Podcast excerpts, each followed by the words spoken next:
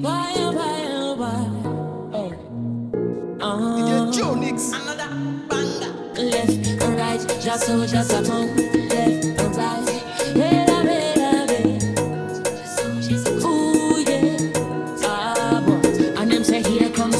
Here comes the danger sent by the Savior. Well,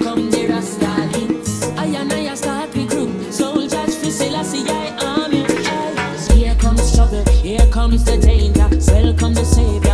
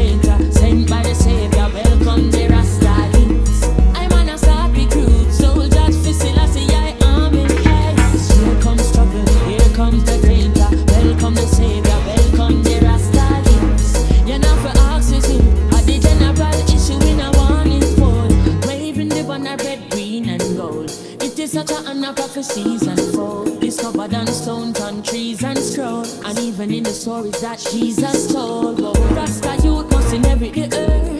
Can't sit down, that I send me few words.